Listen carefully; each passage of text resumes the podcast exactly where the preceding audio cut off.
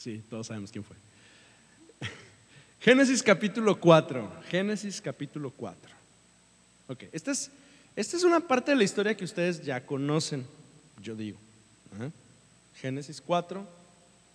Génesis 4 nos narra la historia de dos hermanos. ¿Sí? Uno se llamaba y otro. Y uno se dedicaba a. Y el otro a la ganadería, sí. Uno, uno, em, uno sembraba y el otro tenía animales de- domésticos, ¿verdad? Entonces usted, ya se me cayó.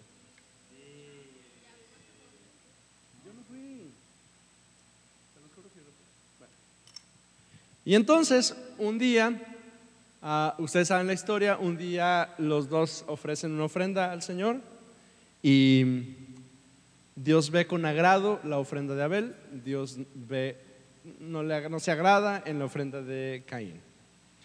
Y el versículo 8, voy a leer, creo que es la nueva traducción viviente. El versículo 8 dice: Un día Caín invitó a su hermano Abel a dar un paseo. ¿ok? Nota mental, Naomi: si un día Alesa te invita a dar un paseo, ten cuidado. ¿ok? Un día Caín invitó igual, y un día Davidcito, vamos a dar la vuelta, este, cuidado, por favor.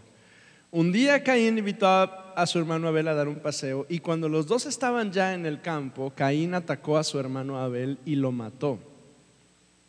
Entonces el Señor le preguntó a Caín, ¿dónde está tu hermano Abel? Y Caín contestó, no lo sé. ¿Acaso es mi obligación cuidar de él?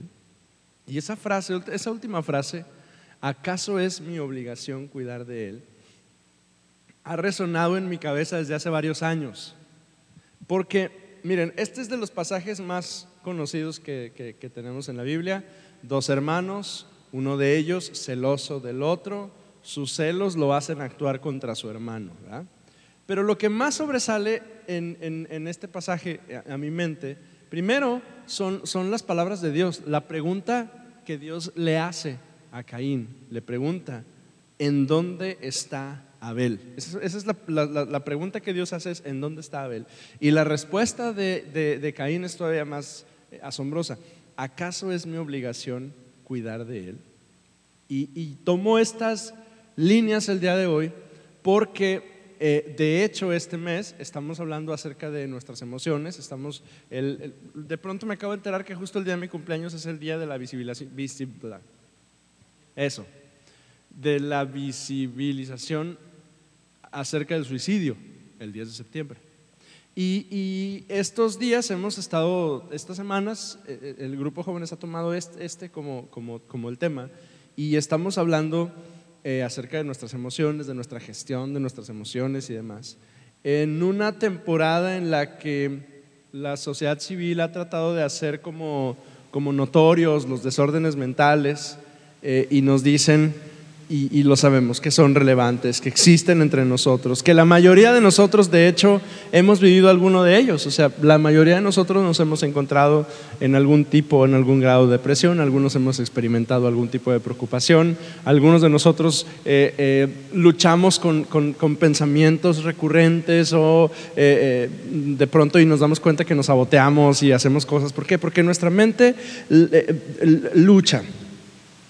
Y las enfermedades mentales son reales, necesitan atención y si no son observadas, pueden de hecho terminar en el gran agujero llamado el suicidio. La semana que viene, si no me falla la memoria, van a, van a reflexionar acerca de, eso, ¿verdad? Acerca del suicidio y la prevención para el suicidio.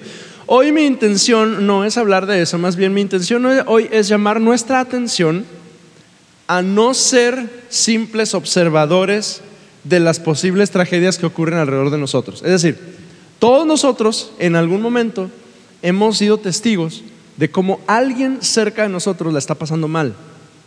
¿Verdad que sí? A todos nos ha pasado. O bien es alguien de tu escuela, de tu trabajo, alguien de tu familia, alguien de aquí mismo, el grupo de jóvenes, y de pronto tú te das cuenta, algo no está bien con Emanuel, algo le está pasando a Hugo, algo le está pasando a Pau, y, y de pronto como que, como que no estamos, no sé si no sabemos qué hacer, o somos desinteresados, o somos negligentes, somos poco cuidadosos, o no amamos lo suficiente a la gente que está alrededor de nosotros, que de pronto parece que, que simplemente vemos que la gente le está pasando mal, pero no hacemos nada. Entonces, hoy de hecho quiero eh, tomar tres ideas de tres cosas que sí podemos hacer. Porque tú te das cuenta cuando alguien a quien tú amas no está bien. Y si ya te diste cuenta, no puedes no hacer nada. Tienes que hacer algo. Tienes que intervenir de alguna manera. Entonces hoy quiero yo como proponer tres ideas, son muy sencillas, son muy simples, no es la última coca del desierto, no. Pero, pero creo que conviene mencionarlas porque al menos si pusiéramos eso en práctica, a lo mejor la vida de alguien alrededor de nosotros sería más sencilla. A lo mejor en algún momento la nuestra, la tuya, sería un poquito más fácil. Entonces hoy tres ideas sencillitas, simples, de cosas que sí podemos hacer cuando nos damos cuenta que alguien la está pasando mal. Y cuando digo que alguien la está pasando mal me refiero a que notas que emocionalmente no se siente bien, que era muy, muy eh, eh, eh, feliz, que era muy, muy alegre, que hacía muchas cosas y de pronto estas últimas dos semanas, ¡pum!, como que se apagó, como que la luz de la vida se le fue, como que ya no reacciona, como que tiene cara de que se le está pasando dormido todo el tiempo, algo no le está pasando, ah, en algo no le está pasando bien él o ella que está cerca de ti, entonces eso es lo que podemos hacer. Proverbios capítulo 18, versículo 24, dice, Proverbios 18, 24 dice, hay quienes parecen amigos, pero se destruyen unos a otros. El amigo verdadero se mantiene más leal que un hermano. Hay quienes parecen amigos, pero se destruyen unos a otros. El amigo verdadero se mantiene más leal que un hermano. Y mi primer punto el día de hoy es, cuando a alguien le está pasando mal cerca de ti, la primera cosa que necesito yo es ser amigo. Mostrarte amigo. De hecho, creo que la, versión 60 dice, el amigo ha de mostrarse amigo. ¿Sí? O sea, es decir, no basta con decir que eres mi cuate, tú. Necesito demostrarlo. Necesito mostrar mi amigo. Hay un punto de diferencia entre el compañero y el amigo, y hasta Marco, mi hijo de seis años, lo distingue. O sea, yo le pregunto, ¿y, Ana Isabela es tu amiga o es tu compañera? Y entonces dice, ah, no, Ana Isabela es, es amigo o es compañera. Es amiga, ¿eh? Es amiga. Bueno, ¿y Leighton? ¿Leighton es amigo o es compañero? ¿Y Leighton qué es? Compañero. O sea, hasta el huerco de seis años distingue que hay una diferencia entre el amigo y el compañero. En teoría, en teoría, bueno, tú tienes amigos y tienes compañeros y tienes conocidos, ¿cierto? Tú tienes amigas, compañeras, conocidas, desconocidos, enemigos, a morir. Hay, esa categoría como que está, está muy entendida, ¿verdad? Y, Dios te ha dado la bendición de encontrar amigos en, muchas partes, ¿verdad? Tienes un amigo que está contigo desde que estabas en el kinder, espero. Tienes tus amigos de la cuadra, algunos. Este, tienes tus amigos de la prepa. Lorena tiene una bendición que, que, yo no tengo. Lorena tiene amigas desde que y se conocen desde que estaban en primero de primaria. Tiene una amiga que se, conoce que, que, se conocen desde que estaban en primero de primaria. Eso es fabuloso. Mi amigo que más tiempo tengo con él, creo que lo conocí cuando tenía yo como 10 años, ¿sí? Y, lo veo cada 500, ¿no? Entonces, la vida nos da amigos en muchas partes. En teoría, en teoría, tus hermanos en la fe son el mejor lugar donde tú podrías encontrar un buen amigo. Sí, sí me explico a qué me refiero con tus hermanos en la fe, ¿verdad? O sea, se supone que aquí en la iglesia es el mejor lugar para que tú y yo podamos encontrar amigos, se supone, ¿verdad? Ahora, ¿es cierto? Pues lo maravilla es que en muchas ocasiones sí, en muchas ocasiones sí es cierto. Yo me he encontrado, mis mejores amigos los he encontrado en la iglesia, porque en teoría es el lugar en el cual no hay mentiras, no hay eh, dobles discursos, donde hay interés genuino, donde el amor de Cristo reina, donde, donde Dios está en medio de nosotros y permite que haya algo que la Biblia llama el vínculo perfecto, que nos ayuda justo a relacionarnos unos con otros. Entonces, está además, pero un amigo es alguien que es leal, que es íntegro, que es santo, porque si estás en un ambiente de iglesia, se supone que tus amigos son gente santa, se supone, ¿verdad? Entonces, eh, en este lugar tú tienes, tú vas a encontrar leales, íntegros, santos. Y es tan importante mostrarnos amigos, porque hay momentos en la vida en que lo único que te sostiene son las amistades que forjaste en los momentos de bonanza. Si un día pasas por tormentas, tú quieres tener amigos ese día.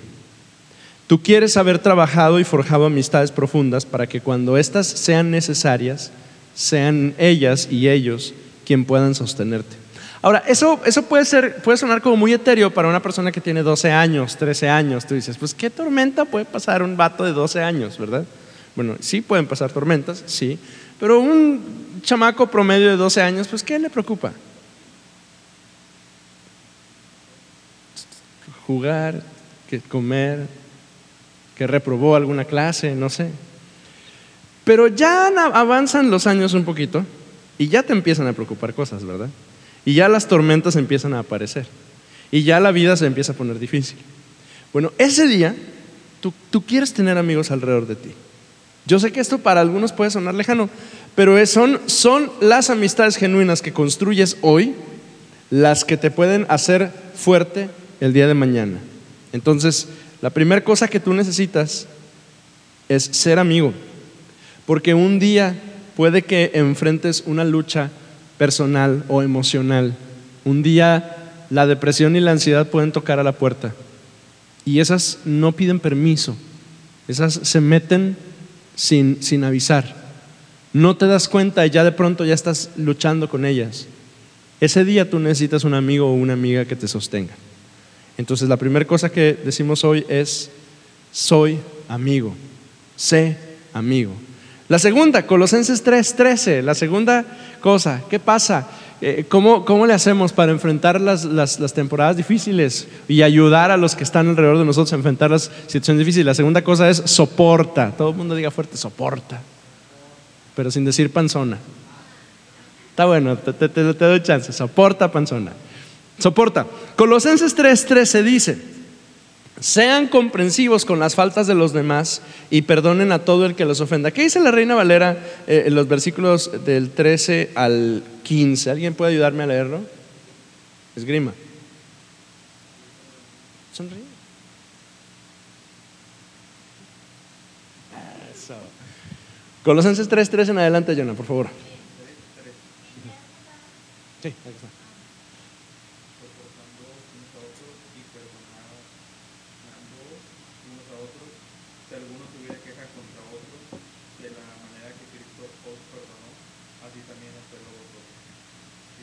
¿Hasta el 15? Y sobre todas estas cosas vestidos de amor, que es el vínculo perfecto, y la paz de Dios gobierne en vuestros corazones, a la que mismo fuiste llamados en nuestro cuerpo y ser agradecidos. Gracias. Eh, eh, soportense unos a otros. Esta versión dice, sean comprensivos con las faltas de los demás y perdonen a todo el que los ofenda. Y recuerden que el Señor los perdonó a ustedes, así ustedes deben perdonar, perdonar a otros. ¿Qué significa soportar? Soportar no es aguantar, ay, me caes gordo, pero te tolero. Soportar es cuando, cuando alguno de nosotros cae y se dobla un tobillo y no puede caminar y hay un camino, un recorrido que hay que completar. Testimonios más tarde. Entonces, ¿qué hacemos los que estamos alrededor? Soportamos. ¿Qué quiere decir? Que nos tomamos de, de ambos lados al que se accidentó y le ayudamos para que pueda completar su recorrido.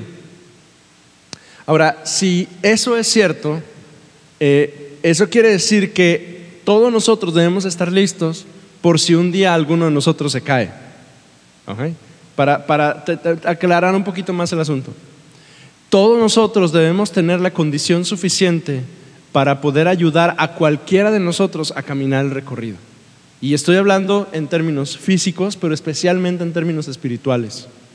Yo debo estar consciente que debo estar fortalecido, que debo tener buena condición espiritual, porque es posible que un día Paola se nos eh, tropiece. Es posible que un día Lorena se tropiece. Es posible que un día Paco se tropiece. Está bien grandote para cargarlo. Es posible. Y ese día más te vale que todo el gimnasio que dices que hagas sirva. Más te vale, ¿verdad? Pues porque es el único. Ah, no, tú también haces, ¿verdad? Más vale que ese día. Más vale que todo el box, que todos los trancazos tengan efecto. Porque ese día vamos a necesitar de varios de nosotros que agarremos esa fuerza que hemos desarrollado para soportar, para cargar a nuestros hermanos. Somos fuertes no para vernos bonitos, somos fuertes para nuestros hermanos. Y estoy hablando en términos del alma y del corazón y del espíritu. Debemos procurar estar fortalecidos por muchas razones, porque es lo correcto, porque debemos de hacerlo, porque Dios espera eso de nosotros, porque es una santidad que Dios espera de mí, pero somos fuertes, debemos fortalecernos por nuestros hermanos. Dios nos ha dado cierto grado de madurez o de destreza o de fortaleza o de firmeza, no solo para nosotros, sino para quienes están alrededor nuestro. Y esas fortalezas, Dios te las dio para que puedas bendecir a otros y no para que los señales. Porque hay áreas de tu vida en las cuales tú eres fuerte eres capaz, Dios te ha bendecido, ves la mano de Dios contigo. Hay áreas que, que, a alguien más lo pueden tentar, pero a ti te pasa desapercibido, tú no tienes problema con eso. Bueno, eres fuerte en esa área para tus hermanos. Si eres bueno en algo, no lo eres para presumir, sino para fortalecer las debilidades de los que están cerca de ti. Así que si un día tú te das cuenta de que alguno de tus hermanos le está pasando mal, fortalécele o sea, soporta. Y la tercera, Lucas capítulo 5, versículo 18. Esta es una de las historias más bonitas de los evangelios. Las más bonitas de los evangelios. Hay muchos personajes aquí alrededor, hay muchas cosas, hay un milagro, hay una persona que está paralítico. Y entonces Lucas 5, 18 dice, unos hombres llegaron cargando a un paralítico en una camilla. Lucas 5, 18. Trataron de llevarlo dentro a donde estaba Jesús, pero no pudieron acercarse a él debido a la multitud. Entonces subieron al techo y quitaron algunas tejas, luego bajaron al enfermo en su camilla hasta ponerlo en medio de la multitud, justo frente a Jesús. Ahora, imagina la escena, imagina a estos, ¿cuántos se ocupan para subir a un paralítico al techo, abrirlo y bajarlo?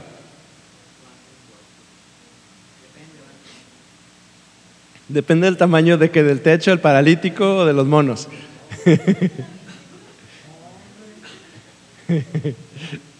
¿Cuántos, ocuparán? Vamos a cerrarlo en números. Seis. Davidcito serían como doce, pero vamos a decir que son seis. Vamos a imaginar que ese Manuel al que estamos bajando, que, que flaquito no está, ¿eh? Y, y ligero tampoco. Este. Vamos a decir que ocupamos seis personas. Imagina a estos vatos preocupados por llevar a su amigo con Jesús. Porque ellos sabían que él por sí mismo no iba a poder llegar a Jesús. Y sabían que la única solución para los problemas del paralítico era encontrarse con Jesús. Entonces, ¿qué hacen? Lo necesario, ¿sí? Lo que sea, eso es lo que hacen. O sea, si, soy franco, yo soy como, como medio perezoso a veces. Entonces, si yo soy franco y yo soy uno de los amigos, yo digo, no, está llenísimo, no, mejor venimos mañana. Más temprano, chance y lo encontramos en alguna parte del Jesús desocupado y mejor lo llevamos ahí. Pero estos eran persistentes, estos dijeron, no, hoy, ahorita. Y se suben, se trepan, abren, rompen. Yo no sé, yo no sé cuán caro sea arreglar un techo. Pero no les importó, porque lo rompieron, metieron al viejo y lo pusieron justo enfrente de Jesús. A veces, escuchen esto porque es importante, a veces nosotros somos la única ayuda. Eres tú, Señor, háblanos. A veces somos la única ayuda que nuestros amigos van a poder recibir. A veces debemos llevarlos a quien realmente pueda ayudarlos.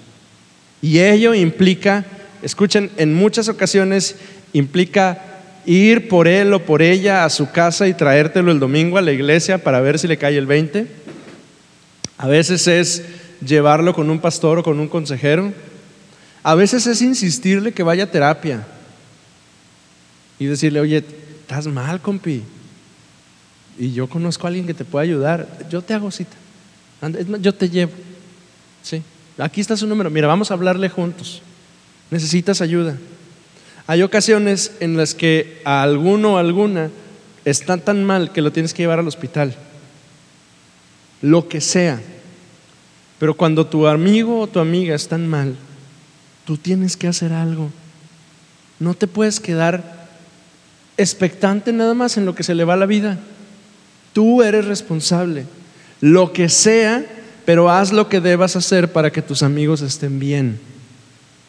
Y entonces yo quiero concluir el día de hoy, que no pase que un día, que no pase, Emanuel, que un día el Señor viene contigo y te dice, ¿y Hugo Enrique? Y tú le respondas, ¿y quién es Hugo Enrique? y tú le digas, no lo sé, ¿a poco es mi obligación cuidar de él?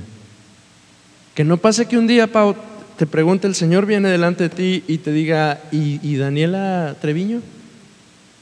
Y, que tú le digas, ah, chis, ¿y yo qué? que venga contigo Lorena y, te diga, ¿y Mirna? Y tú digas, ¿y Mirna qué? O sea, yo, ¿qué tengo que ver yo con ella? Que venga con cualquiera de nosotros y les diga, oye, ¿y Hugo, Gil? Sí, saben que me llamo Hugo Gil, ¿verdad? Jiji. Y pues era el pastor, ¿qué rollo con él? Pues, y luego no te diste cuenta que no lo estaba pasando bien. Pues, ¿Y poco yo lo tengo que cuidar? Pues se supone que él me cuida a mí, no yo a él. Que no pase que un día el Señor venga contigo y te diga, ¿y tu hermano dónde está? Y tú digas, ah, no sé. ¿Por qué? Porque sí, sí eres responsable de tu hermano. Sí eres responsable de tu hermana. Y tú tienes que ser amigo, Tú tienes que soportar y tú tienes que hacer lo necesario para ayudar. Inclina tu rostro un minuto, vamos a orar. Dios, qué bueno eres con nosotros, que nos das esta oportunidad de meditar juntos en tu palabra. Gracias, Señor, por tu consejo. Yo quiero pedirte perdón, Señor. Y yo espero que mis hermanos al oír esta oración se puedan unir a ella conmigo. Yo quiero pedirte perdón por todas las veces, Dios, que delante de mis ojos gente ha caminado por caminos que le llevan a perdición y yo no he hecho nada por ayudarles. Yo quiero pedirte perdón, Señor, porque mis hermanos en la fe me han necesitado en muchas ocasiones y yo no he estado dispuesto, Señor, a ayudarles. Al contrario, Señor, he sido negligente. Ayúdame, Señor. Que no pase otra vez, Dios, que uno de mis hermanos o hermanas necesiten ayuda y yo sea capaz de instruirle o de ayudarle o llevarle con la persona que, que puede sostenerle y no lo haga. Perdóname, Señor, y ayúdame en el nombre de Cristo. Amén.